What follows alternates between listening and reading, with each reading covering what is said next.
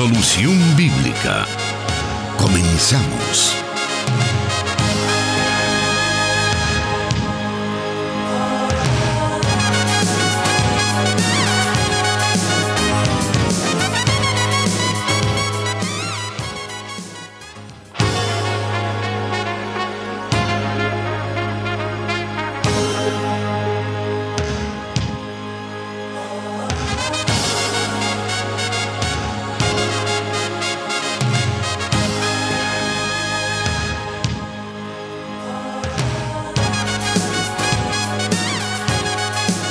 Muy buenas tardes, le damos la bienvenida una vez más al programa Solución Bíblica. Todos los martes estamos transmitiendo para usted este programa enlazados con diferentes emisoras de El Salvador de Corporación Cristiana de Radio y Televisión como son Plenitud Radio 98.1 FM desde donde estamos transmitiendo en estos momentos, enlazados con 100.5 FM para todo El Salvador también a través de Restauración San Miguel 1450 AM. Y para el occidente de Guatemala estamos transmitiendo a través del 89.1 Cielo FM. Le damos a usted la bienvenida por estar con nosotros ya listo para poder escuchar las respuestas de, de esta tarde y también queremos darle la bienvenida al anfitrión de este programa, el pastor Jonathan Medrano. Muchas gracias, hermano Miguel. Un saludo muy especial para todos los oyentes de las emisoras de Corporación Cristiana de Radio y Televisión desde los estudios de Plenitud Radio en el occidente del país. Es una nueva ocasión que tenemos para aprender más de la palabra de Dios y sobre todo eh, en ese proceso de aprendizaje que vamos desarrollando pues nuestra fe también se va afirmando se va afirmando y definiendo también. Es una buena oportunidad la que tenemos para poder aprender de la palabra de Dios a, través de las diferentes preguntas que nuestros oyentes nos envían, las cuales van a un listado y por orden de llegada, estas son respondidas de manera muy amplia, para que cada uno de nosotros podamos tener un mejor panorama de cada una de estas preguntas. Muchas de ellas son con relación a la vida cristiana, otras relacionado al estudio de la palabra de Dios, a sucesos históricos, en fin, muchos temas que son mencionados, que son tratados en, esta, en este programa y para el cual vamos a dar a conocer ya la primera pregunta de esta tarde. Así que le invitamos para que usted pueda acomodarse, que usted pueda estar ahí donde quiera que nos esté sintonizando, tomar un buen lugar para poder escuchar cada una de estas preguntas y sus respuestas o si nos está escuchando en el tránsito o en su trabajo conduciendo, pues hasta allí también vamos a aprender de la palabra de Dios. Como decía, la primera pregunta de esta ocasión dice así. Dios les bendiga, hermanos. En una enseñanza escuché la frase, textos de Cristología baja. ¿Cuál es la definición de esta frase? ¿Podrían citar algunos ejemplos de estos textos? Saludos, nos dice nuestro oyente. Bueno, lo primero que sería importante señalar es que entendemos nosotros por cristología. Al hablar acerca de la cristología, debemos de entender que es un aspecto de la teología o un tratado de la teología que se encarga de estudiar la revelación acerca de Jesús, su vida, su misión, su humanidad y su divinidad. Este proceso que he mencionado, estas características que estudia eh, este tratado de la teología llamado Cristología, es un proceso que se fue construyendo no de la noche a la mañana, sino que llevó un tiempo determinado desde los orígenes del cristianismo. Para comenzar tendríamos que decir que la comprensión que nosotros tenemos ahora acerca de la persona de Jesucristo, con todo el conocimiento que tenemos acerca de Él, de su humanidad, de su divinidad, no fue una comprensión que tuvieron los primeros cristianos en los primeros años de vida de la iglesia primitiva. De hecho que aún la comunidad de discípulos que anduvo con Jesús y no solamente los doce, sino que también otros discípulos que acompañaron ese movimiento eh, marginal, como algunos lo han llamado, ellos no tuvieron una comprensión como la tenemos ahora. Para ellos Jesús simplemente era el Mesías, era el rey que venía a instaurar una, una nueva etapa, una nueva era en un inicio de una monarquía al interior de Israel. Pero esa comprensión permeó tanto en la vida de los discípulos, incluyendo los que llegarían a ser apóstoles, que incluso en el momento de la ascensión, ellos preguntan que cuándo se establecería el reino para Israel. Y Jesús tiene que responderles que esa es una, una realidad que no les competía a ellos conocer. Y esa pregunta nos demuestra a nosotros lo poco que los discípulos sabían en realidad en toda la complejidad de lo que era el Señor Jesús. A partir de eso surge la reflexión entonces, ¿quién es Jesús?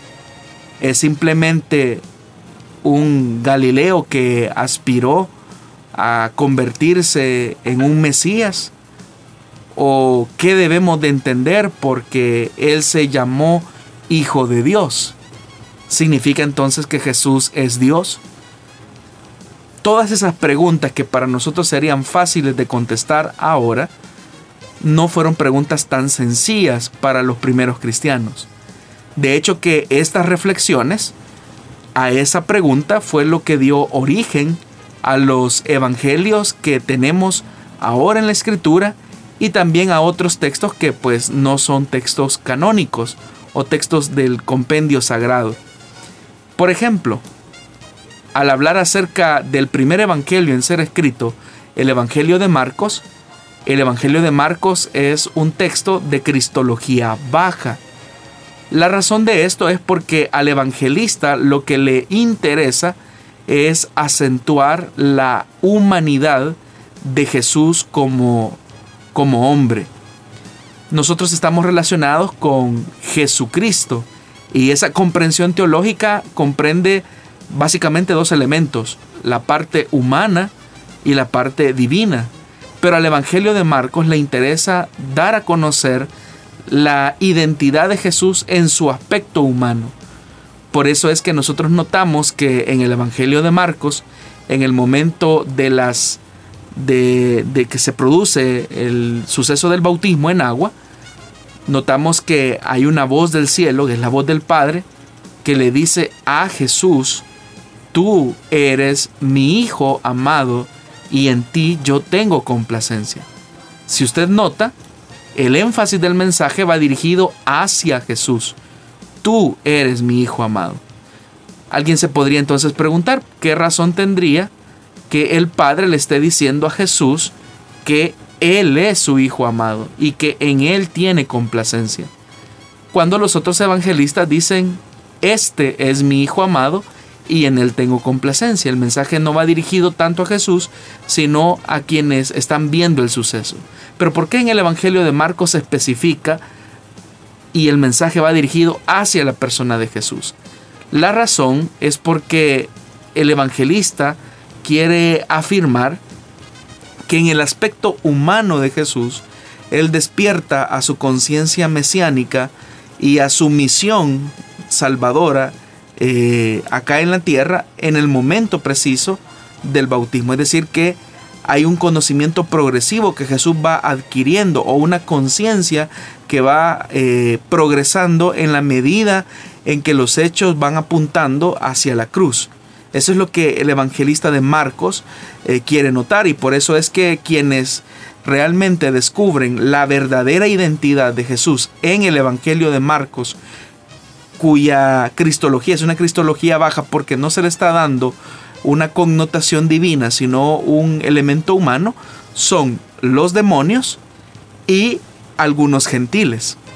En ese sentido, eh, podemos nosotros encontrar que el Evangelio de Marcos no está afirmando que Jesús sea Dios, sino que la comprensión que tienen los escritores del Evangelio de Marcos es que Jesús es el Hijo de Dios. Pero esa afirmación obviamente no los conduce a ellos a decir tan claramente que Jesús es Dios. Luego pues vendrán otros, eh, otros evangelistas como Lucas que le interesa acentuar el aspecto de Jesús como Señor o como el Cristo. Y en ese sentido eh, ya está generando como una tensión porque en el mundo en el que se redactaron los escritos del Nuevo Testamento, la idea de un Señor solamente podía encajar en la figura o en la persona del emperador romano. Y el decir que Jesús es el Cristo es entonces un delito de alta traición ante el imperio, pero se está reconociendo a Cristo como el Señor de todas las cosas. Entonces, en el Evangelio de Lucas vemos como gradualmente, mínimamente, hay un, pequeño eh, paso hacia adelante, un escalón arriba en el tema cristológico. En el Evangelio de Mateo lo que nosotros encontramos es a Jesús como el Mesías, como el Salvador prometido para la casa de Israel. Pero lo que quiero mencionar es que los evangelistas lo que están tratando la manera de hacer es tratar de responder a la pregunta de quién es ese Jesús, quién es el Jesús humano que habitó con nosotros. Y obviamente que toda la tradición se va construyendo o se va tejiendo alrededor de la persona eh, de Jesús. Pero ya es en el Evangelio de Juan, eh, que algunos consideran que se escribió entre el año 90 al año 100, que tiene una cristología alta. Y decimos que tiene una cristología alta porque el Evangelio de Juan, sin ningún temor, sin ninguna barrera, afirma que Jesús no es solamente el Hijo del Hombre, no es solamente el Mesías prometido, no es solamente el Cristo en el entendido como se comprendía en esa época, sino que Jesús es Dios. Y de hecho que con esa afirmación es que inicia el evangelista de la comunidad joánica esa afirmación. Entonces lo que nosotros tenemos en los cuatro evangelios es una comprensión cristológica acerca del Jesús histórico. Y es un proceso que obviamente tomó su tiempo. Si por ejemplo el Evangelio de Marco fue el primer Evangelio en ser escrito en el año 56 y el Evangelio de Juan fue escrito en el año 90, el año 100, significa que desde los sucesos de la muerte y resurrección de Jesús hasta la escritura de estos escritos del Nuevo Testamento ha habido una evolución teológica de las comunidades cristianas de, de décadas de análisis, de comprensión, de revelación y también de acompañamiento del Espíritu Santo que inspiró esos textos para llegar a esas afirmaciones. Entonces, cuando usted escucha esa frase de texto de una cristología baja, normalmente se está refiriendo al Evangelio de Marcos. Pero ya es el apóstol Pablo, incluso, eh, y los discípulos del apóstol Pablo, eh, cristianos de segunda generación que sin ningún temor, sin ningún tapujo, ellos eh, pueden afirmar que Jesús es Dios. Pero esa afirmación en el mundo judío causó una gran tensión. Y fue a partir de eso que hubo algunos grupos religiosos que se opusieron a la idea de que Jesús era Dios. Tan es así que esas tensiones de tratar la manera de dar una respuesta al aspecto humano y divino de Jesús se prolongó tanto en la historia que tuvimos que llegar hasta el siglo IV como iglesia cristiana para definir concretamente el aspecto número uno humano de Jesús, pero también su aspecto divino. Y que ambas eh, realidades convergen en la persona de Jesús y son inseparables. Eh, pero como le digo, es, fue un proceso que se fue prolongando durante mucho tiempo. De tal manera que la comprensión que nosotros tenemos ahora como cristianos de decir Jesús es el Cristo, Jesús es Dios, Jesús eh, es el Mesías prometido, esas afirmaciones que nosotros decimos tan libremente fueron procesos históricos que a las iglesias de los primeros siglos les llevó su tiempo comprender. Hemos dado inicio esta tarde ya al programa Solución Bíblica correspondiente a esta semana. Le invitamos para que se quede con nosotros y que también pueda compartir esta transmisión que estamos realizando a través de Facebook Live en Plenitud eh, Radio, también Misión Cristiana Elim Santa Ana y en el canal de YouTube Elim Santa Ana. Puede compartir en su muro esta transmisión para que otras personas también sean edificadas en la palabra de Dios. Volvemos en unos segundos con más preguntas acá en Solución Bíblica.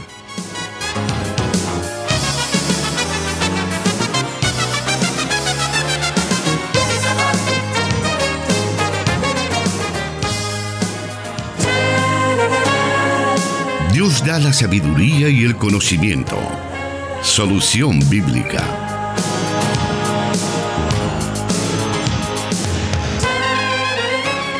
Todas las semanas recibimos varias preguntas que, como dije al principio, estamos incorporando en una lista y por orden de llegada se les está dando respuesta a cada una de ellas, por lo cual le hacemos la invitación a que tenga paciencia para poder escuchar en el momento que menos espere esa, esa respuesta a la pregunta que usted ha eh, redactado o nos ha hecho llegar a través de los diferentes medios que estamos mencionando en el transcurso de este programa.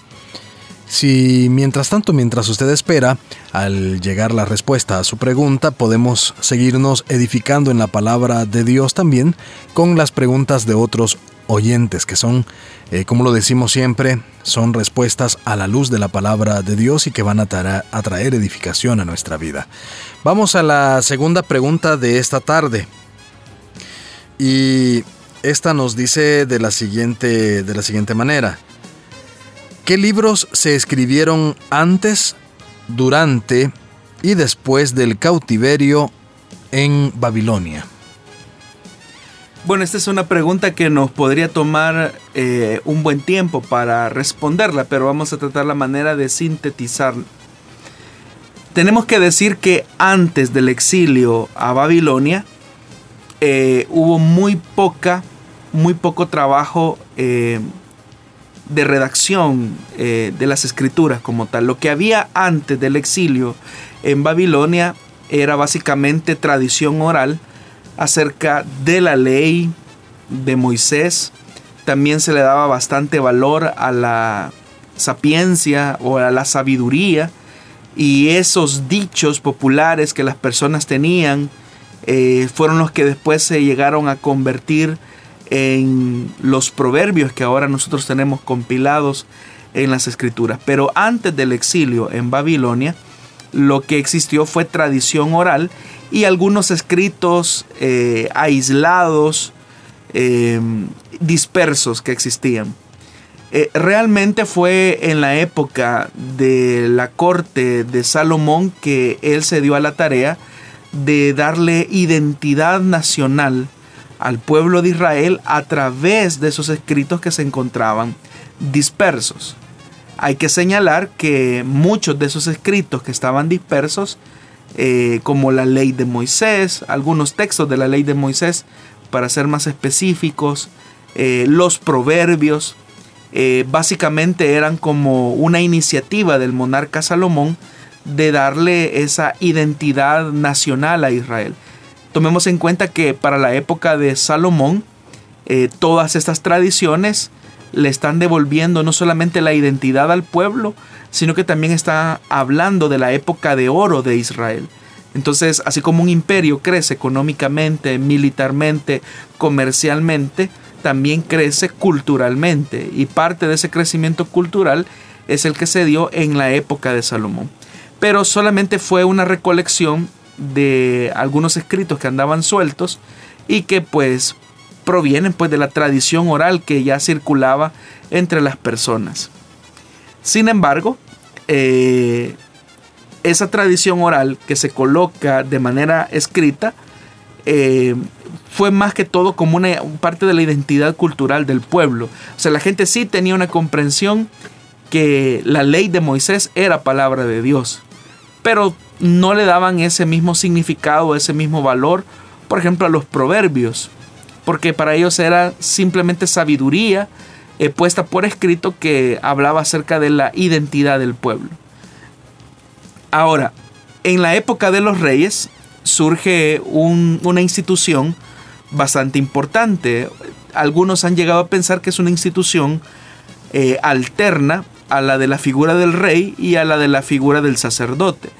Y esa figura alterna o esa institución alterna es la de los profetas.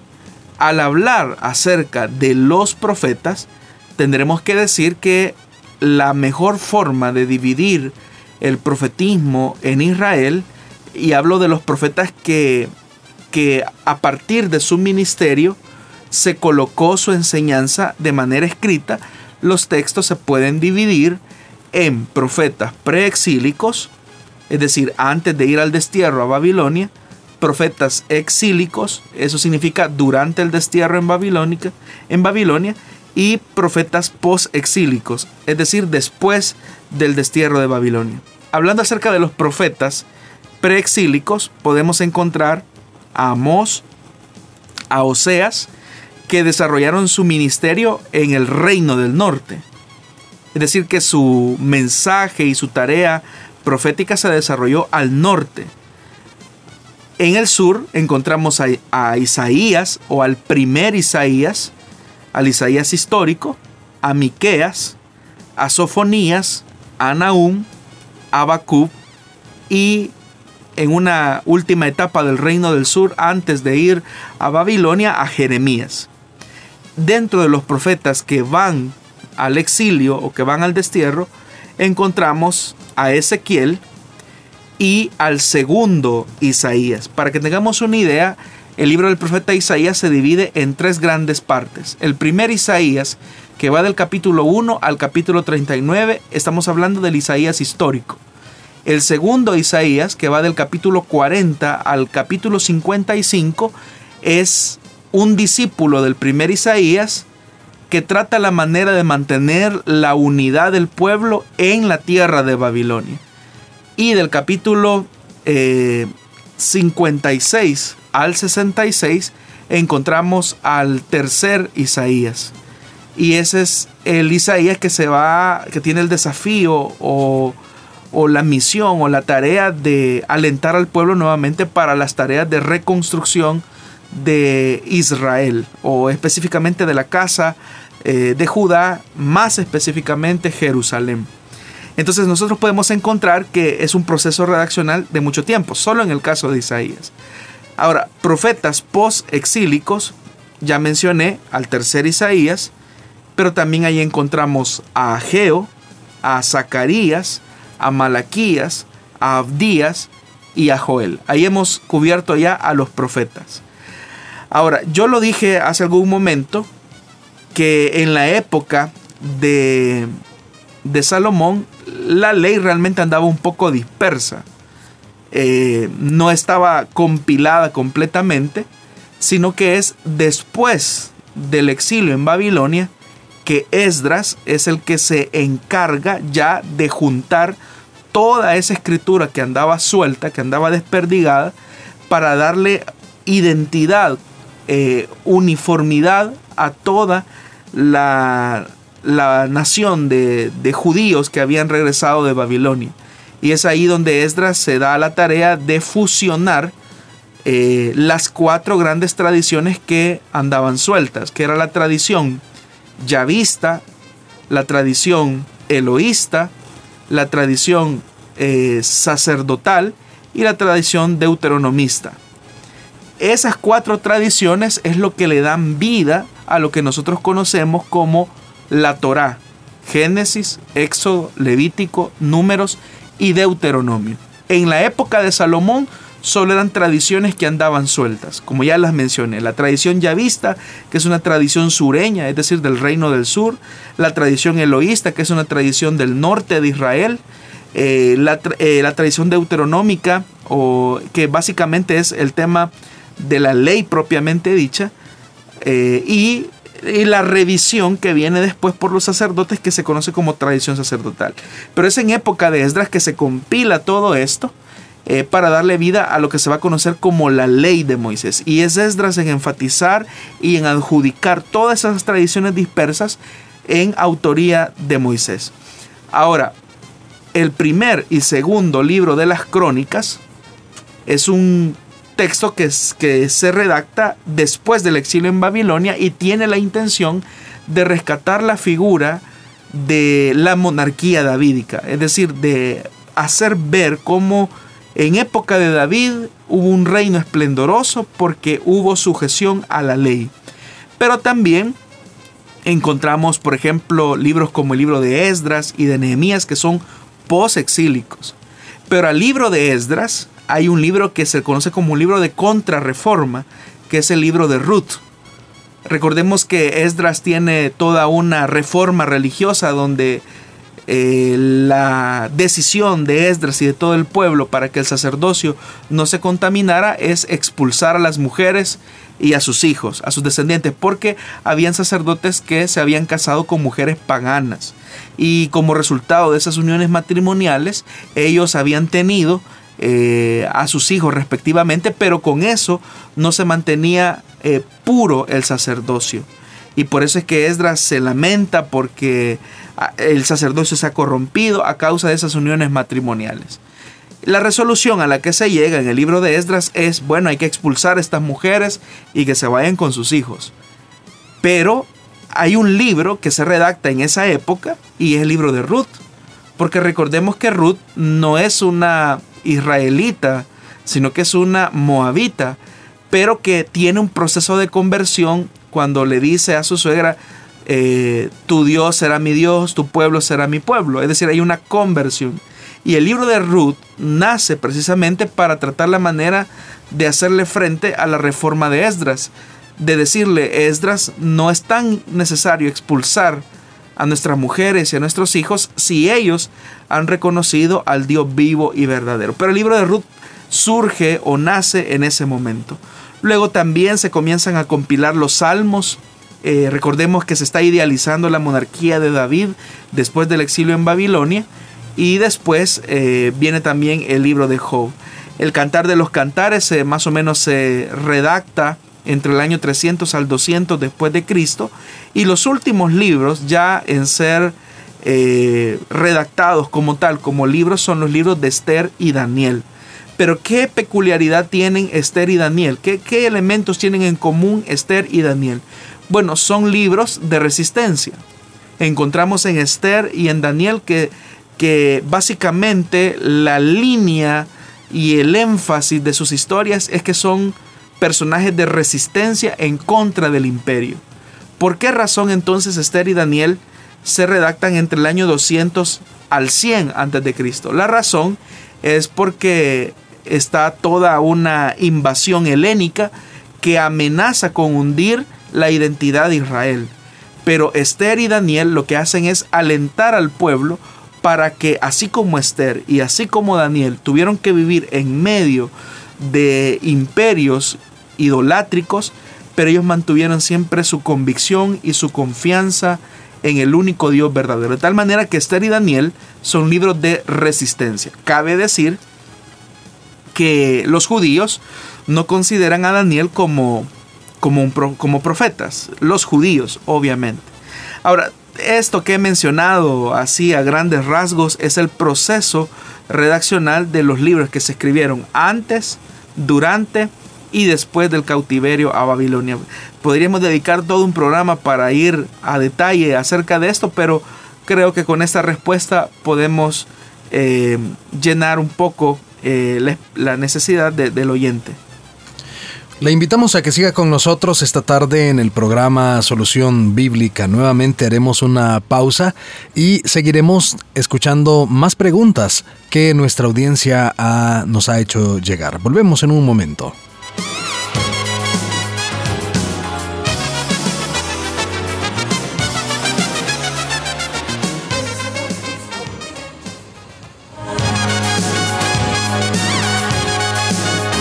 Su palabra es luz. Solución bíblica.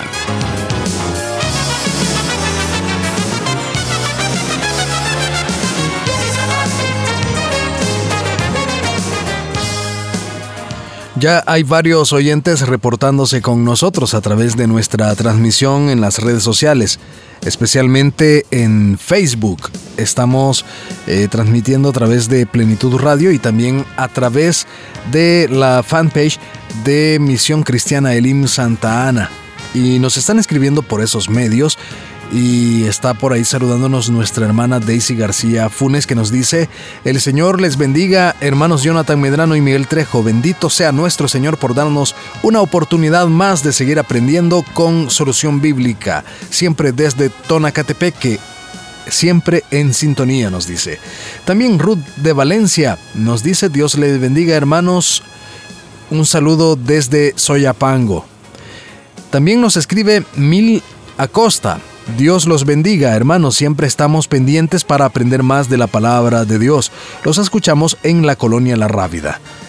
Almita Cortés nos escribe, gracias a nuestro Padre Santo por una oportunidad más de aprender con nuestro pastor Jonathan Medrano y Miguel Trejo. Dios me los bendiga, les saludo de Santa Tecla. Atilio Cisneros dice, Dios les bendiga grandemente, saludos desde Santiago de María. Amaya Navarro nos dice bendiciones desde San Rafael Cedros. René Ayala eh, nos está escribiendo también y nos hace algunas eh, una pregunta que por supuesto la vamos a estar eh, incorporando a la lista que tenemos por ahí. Él nos dice que es de mucha bendición. o nos dice muchas bendiciones para ustedes desde aquí, hermanos en sintonía desde Los Ángeles, California y nos hace su pregunta acerca de qué pasa con aquellas personas que aceptaron a Cristo minutos o horas antes de morir y no fueron bautizados como manda las escrituras, cuando dice que el que creyere y fuese bautizado será salvo. Bueno, de hecho creo que la siguiente pregunta trata sobre eso, así que le invitamos a nuestro oyente a que se mantenga en sintonía. Ponce Carpio nos dice, gracias hermanos por sus respuestas, Dios les bendiga, me gozo desde Houston, Texas. Ana Ruth Zelaya nos escribe, Dios les bendiga hermanos, ya conectada para edificar mi vida. Manuel Ger nos dice, Dios les bendiga, amados hermanos, tengo una pregunta y nos da su, eh, su pregunta y por supuesto vamos a, eh, a estarla respondiendo en la mayor brevedad posible. Le invitamos a estar pendiente. También nos está escribiendo, eh, veamos, Jesús Galván nos está escuchando en YouTube y dice, Dios les bendiga, hermanos, saludos desde Nuevo León. Gracias hermano por estar pendiente de nosotros ahí en México, en, precisamente en el estado de Nuevo León. Eh, Angélica de los Reyes nos dice bendiciones para ustedes, gracias por su transmisión acá desde California. Esta, estos mensajes los hemos recibido a través de nuestra fanpage en, en Facebook, también en WhatsApp hemos estado recibiendo algunos mensajes. En el WhatsApp de restauración hay pues algunos hermanos que nos están haciendo algunas preguntas. Alguien nos pregunta acerca del tema del diezmo. Eh, también eh, no, alguien nos pregunta eh, desde Precisamente la hermana Yadira Molina, soy del Empira, Honduras, nos dice y nos hace una pregunta con respecto al ministerio de pastor. Vamos a estar incorporando todas estas preguntas a la lista que tenemos para en la mayor brevedad posible darles respuestas. Nuestro hermano Carlos Vidal también nos está eh, reportando su sintonía en San José, California. Le agradecemos hermano por ser un fiel oyente a nuestra emisora y a este programa. También saludos a nuestra hermana que nos está escribiendo también, no tenemos por acá su nombre, pero nos dice amén, Dios les bendiga grandemente. Así que saludos entonces, gracias por estar escuchándonos, por estarnos escribiendo, por estarse reportando. También por acá a Amalia Navarro dice... Eh, una pregunta, ¿cuánto tiempo se tarda de Egipto a la tierra prometida? Porque Israel se tardó 40 años. Bueno, allí nos hace esa pregunta. Eh, Cristina Matías nos dice bendiciones hermanos desde Houston, Texas. Bueno, vamos a continuar esta tarde escuchando las diferentes preguntas que nuestra audiencia nos envía. Y ahora vamos a irnos a la tercera pregunta de esta tarde. Y dice precisamente, mi pregunta es, ¿Por qué ustedes no creen que el bautismo nos salva? Nos dice él o la oyente. Bueno, porque la salvación no se encuentra en una ceremonia, sino que se encuentra solamente en el sacrificio redentor y sustitutorio de Jesucristo en la cruz del Calvario. Es solamente por ese sacrificio que podemos ser salvos. Al recibir por la gracia la salvación, nosotros estamos expresando nuestro reconocimiento a ese sacrificio sustitutorio. Obviamente que la forma en que manifestamos públicamente y de manera simbólica ese reconocimiento es a través del bautismo en agua.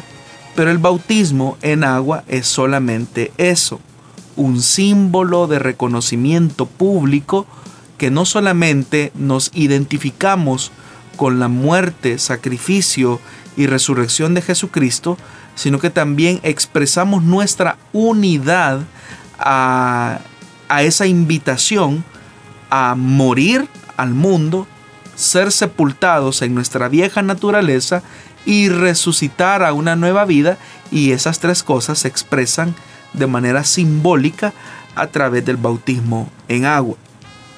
La palabra de Dios es muy clara en afirmar entonces que la salvación solamente se encuentra en ese sacrificio en la cruz del Calvario y no en ninguna ceremonia y no en ninguna práctica litúrgica porque en todo caso entonces estaríamos sumándole o agregándole algo que la Biblia no establece o dándole un valor al bautismo que la Biblia no le da.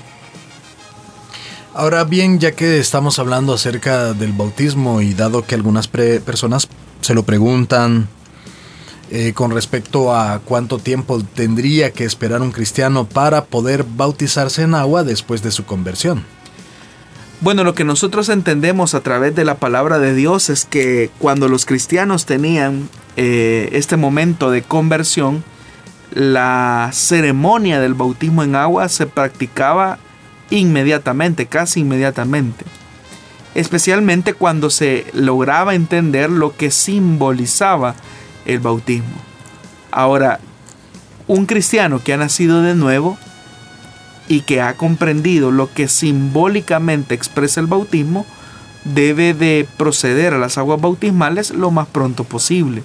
No debería de postergar demasiado su decisión y su acción de identificación con, con el sacrificio de Jesús y con su seguimiento eh, en el camino del Señor. Así que lo más pronto posible, teniendo la comprensión de lo que simbólicamente significa el bautismo, eh, debe entonces un cristiano de proceder a dar este paso de obediencia. También podríamos preguntar al respecto de la edad que alguien debe tener para poder pasar por las aguas bautismales, ya que hay eh, personas que tienen la inquietud de si los niños de 8 años ya entienden lo que están haciendo o no. Esa es una pregunta que a veces surge también. Sí, hay... O sea, un niño pues puede tener su conversión a tan corta edad, eh, muy corta edad, y de hecho que eso sería lo, mejor. De hecho que los primeros años de, de, la primera infancia pues son años muy fructíferos para que un niño pueda llegar al conocimiento del Evangelio. De ahí la importancia que la iglesia ponga el esmero suficiente eh, para evangelizar a los niños. Ahora, si un niño tiene su conversión, eh, ha reconocido a Jesús como su Señor y su Salvador y entiende lo que simboliza el bautismo y comprende que es una muerte al mundo, una sepultura de la vieja naturaleza y una resurrección a, una, a la nueva vida en Cristo, si él entiende eso, si él comprende que simbólicamente se expresa eso, pues no debe de existir ningún impedimento para que un niño proceda a las aguas bautismales. Muy bien, vamos a continuar esta tarde con otras preguntas que tenemos. Solamente haremos otra pausa muy breve y volvemos con más del programa Solución Bíblica.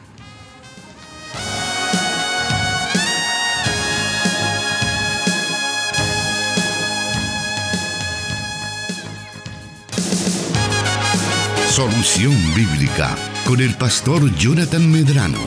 Desde Plenitud Radio 98.1 FM en Santa Ana, enlazada con Restauración 100.5 FM.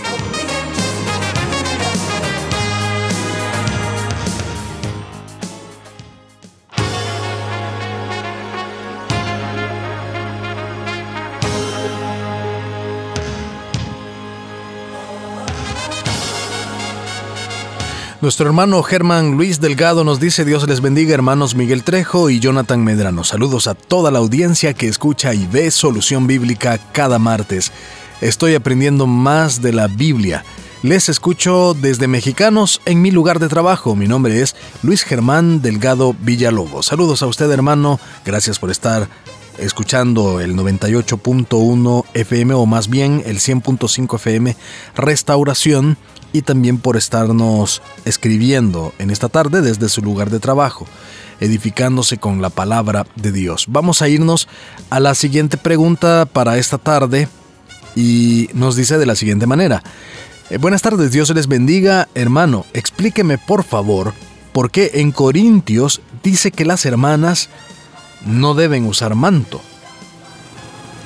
Bueno, quisiera comenzar afirmando que el apóstol Pablo en la primera carta a los Corintios eh, no concluye el tema del uso del velo. De hecho que siendo muy objetivos con esto, Pablo no lo concluye, no dice que se debe de hacer, ni tampoco dice que no hay que hacerlo. Básicamente lo que encontramos nosotros es esto. Dice, vean cómo, cómo comienza el texto. Ahora bien, quiero que entiendan que Cristo es cabeza de todo hombre, mientras que el hombre es cabeza de la mujer y Dios es cabeza de Cristo. El argumento con el que el apóstol Pablo comienza su análisis es a través eh, del principio de establecer un orden establecido. Entonces, partiendo del orden, Pablo desarrolla entonces todo su argumento y dice, todo hombre que ora o profetiza con la cabeza cubierta deshonra al que es su cabeza en cambio, toda mujer que ora o profetiza con la cabeza descubierta deshonra al que es su cabeza. Es como si estuviera rasurada. Hay que mencionar entonces que sobre la base del orden, ahora en el argumento de Pablo, lo que nosotros estamos encontrando es un principio eh, mm, de decoro, es decir, el decoro que debe de existir en el culto cristiano sobre la base del orden que el apóstol Pablo está estableciendo. Y dice, hablando acerca del honor y la deshonra, si la mujer no se cubre la cabeza, que se corte también el cabello. Pero si es vergonzoso para la mujer tener pelo corto o la cabeza rasurada, que se la cubra. El hombre no debe cubrirse la cabeza, ya que él es imagen y gloria de Dios, mientras que la mujer es gloria del hombre. De hecho, el hombre no procede de la mujer, sino la mujer del hombre ni tampoco fue creado el hombre a causa de la mujer, sino la mujer a causa del hombre. Por esta razón. ¿Cuál razón? La razón del orden que el apóstol está tratando la manera de escribir. Por esta razón y a causa de los ángeles, no hay, hay muchos comentaristas que han tratado la manera de explicar por qué el apóstol Pablo utiliza eh, o hace una mención acerca de los ángeles. No hay mucha explicación y en eso no podemos especular. Dice, ni tampoco fue creado el hombre a causa de la mujer, sino la mujer a causa del hombre. Por esa razón y a causa de los ángeles, la mujer debe llevar sobre la cabeza señal de autoridad. Entonces, si ahí quedaran las cosas, entenderíamos nosotros todo el argumento. Pero vean lo que dice el versículo 11. Sin embargo, en el Señor ni la mujer existe aparte del hombre, ni el hombre aparte de la mujer. Nuevamente, después de que Pablo ha desarrollado todo un análisis del tema de la autoridad, el tema de la sujeción. Ahora viene Pablo y invierte los papeles y dice, aunque sin embargo, dice en el Señor, ni la mujer existe aparte del hombre, ni el hombre aparte de la mujer. Hay una igualdad y hay una complementariedad. Pero dice el versículo 12, porque así como la mujer procede del hombre, también el hombre nace de la mujer. Pero todo proviene de Dios. Juzguen ustedes mismos. ¿Es apropiado que la mujer ore a Dios sin cubrirse la cabeza? Es una pregunta que Pablo hace. No les enseña, y aquí viene el punto, verso 14, no les enseña el mismo orden natural de las cosas, que es una vergüenza para el hombre dejarse crecer el cabello, mientras que es una gloria para la mujer llevar cabello largo? Es que a ella se le ha dado su cabellera como velo. Eso es lo que está diciendo Pablo. Cuando en los versículos anteriores él mismo mencionó que debe de haber un, una señal de autoridad.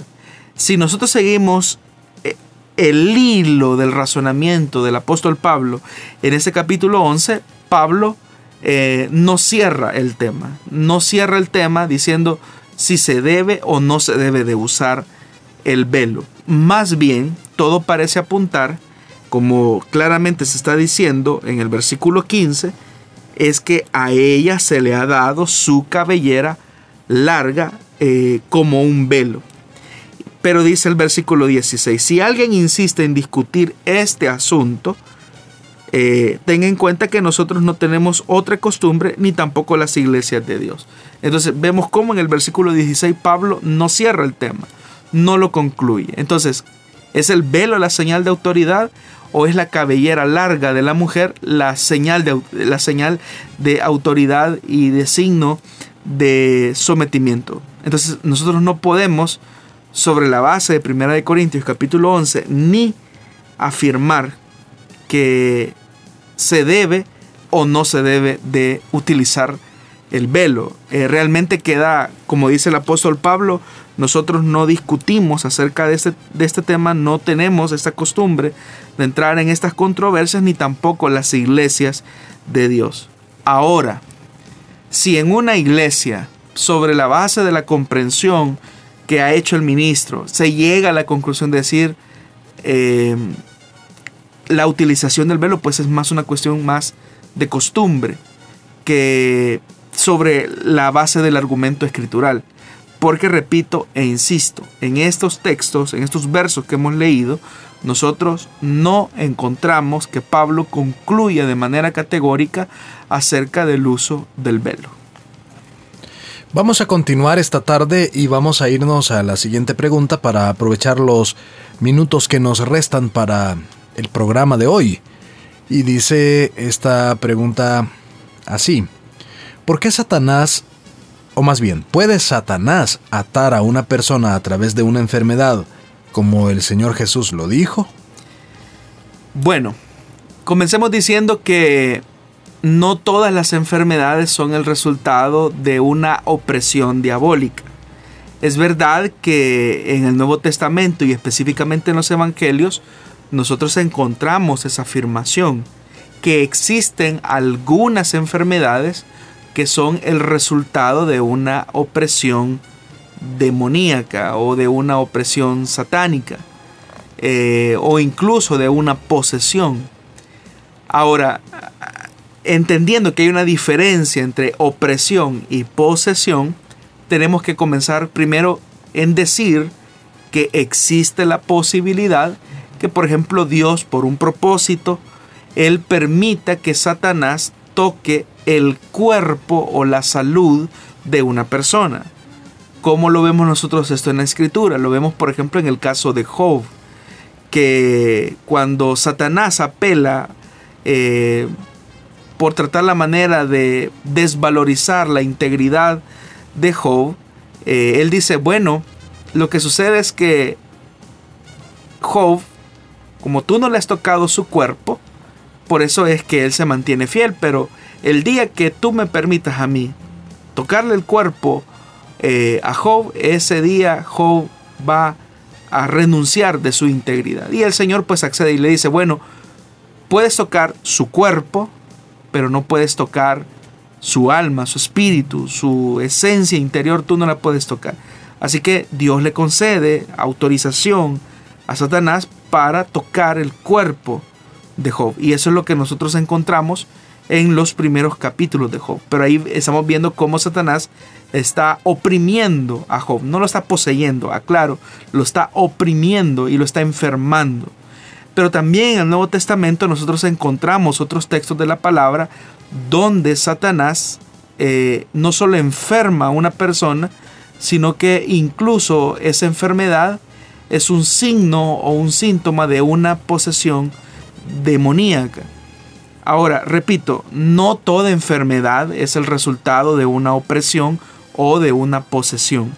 Pudiera ser el caso, y repito, y soy muy enfático en esto, pudiera ser que una enfermedad determinada pudiera ser el resultado de un hostigamiento o de un acoso de Satanás hacia una persona.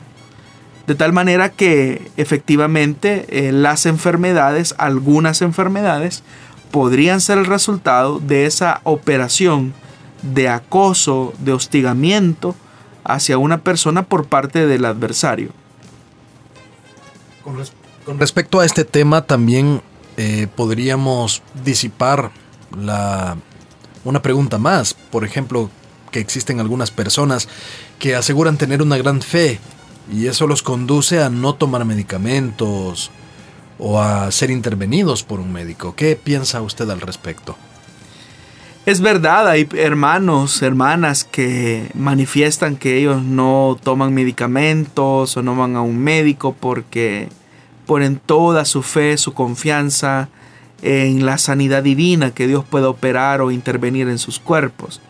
Y nosotros como cristianos creemos firmemente en que Dios sigue operando de manera sobrenatural, porque Él sigue siendo el mismo de ayer, hoy y siempre, como la palabra lo manifiesta.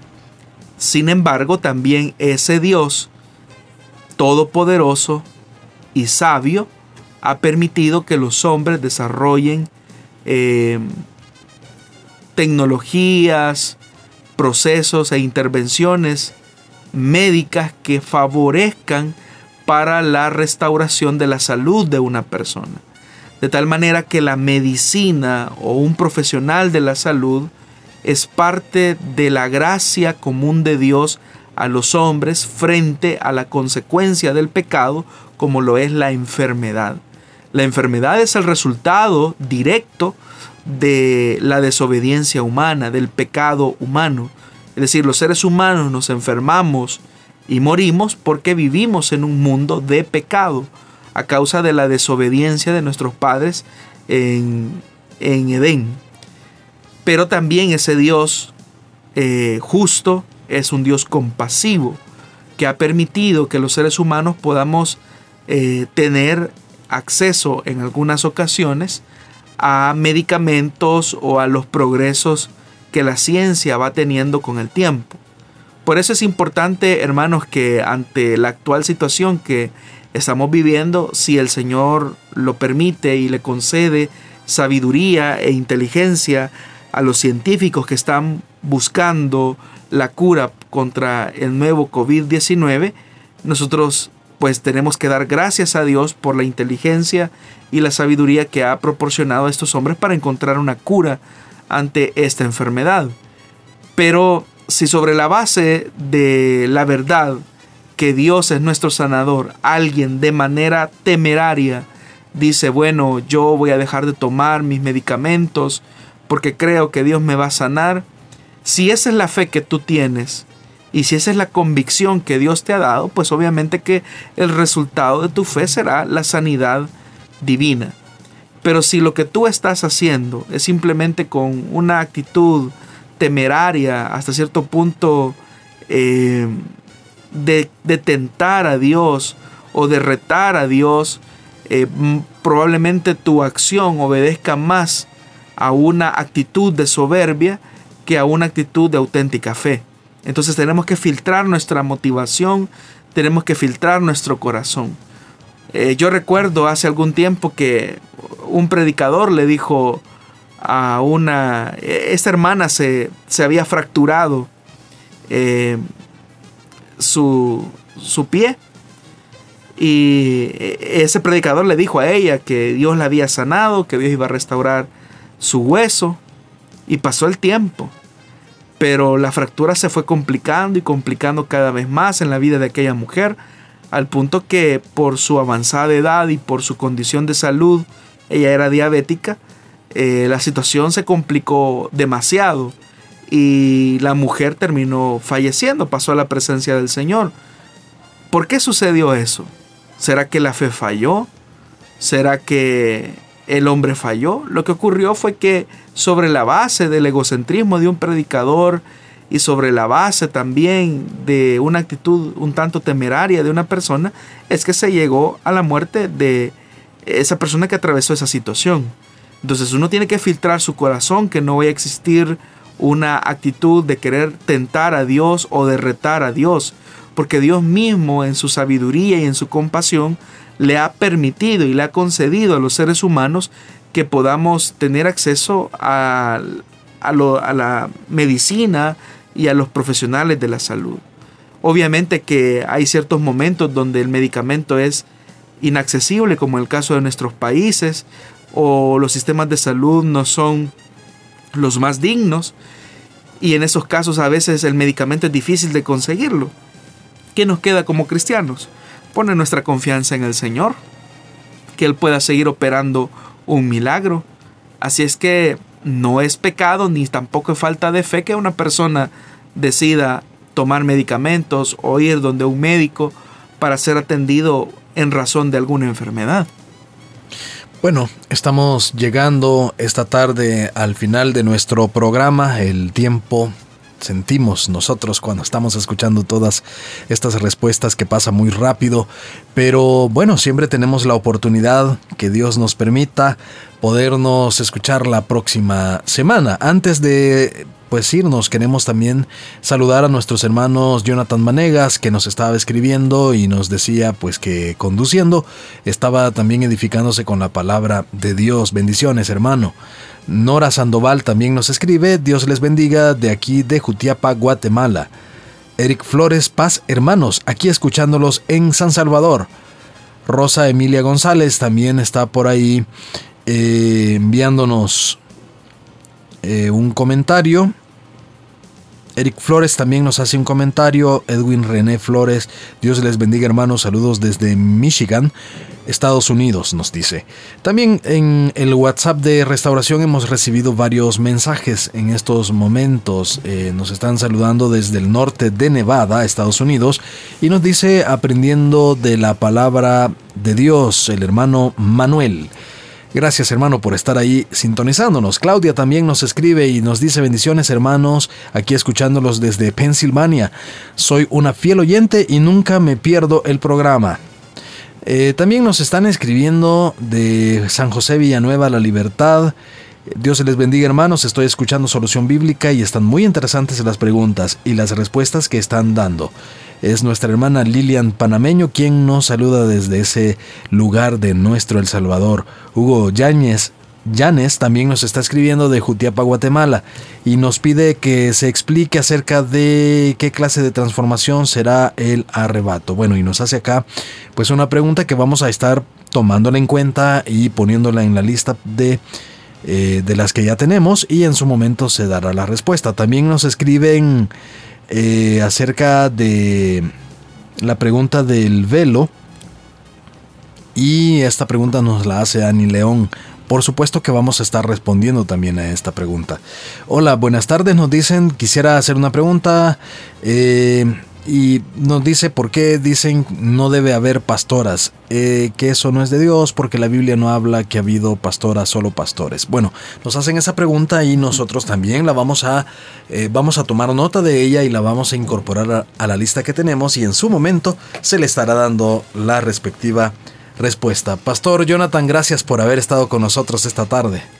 Muchas gracias a usted, hermano Miguel, por su grata compañía y también la grata compañía y fidelidad de nuestros oyentes al preferir nuestro programa y aprender juntos. Eh, no solamente aprenden los oyentes, aprendemos todos de la palabra de Dios. Y lo más importante en este proceso de aprendizaje es que tengamos nuestro oído para escuchar de la palabra de Dios y aplicarla en nuestro diario vivir.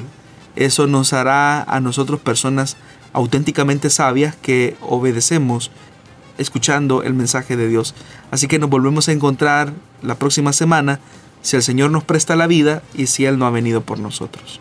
Muchas gracias entonces y a usted estimado oyente por habernos escuchado en esta tarde en vivo. Todos los martes estamos transmitiendo este programa en vivo a través de las emisoras de Corporación Cristiana de Radio y televisión en El Salvador y también a través de Cielo FM en el occidente de Guatemala.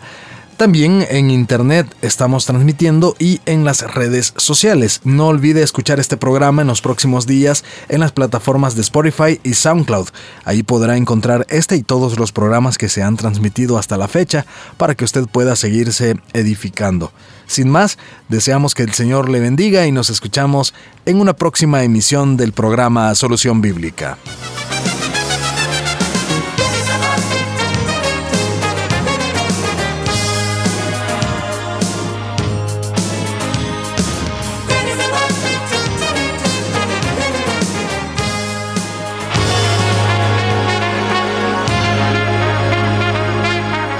Encontramos respuesta en la palabra de Dios.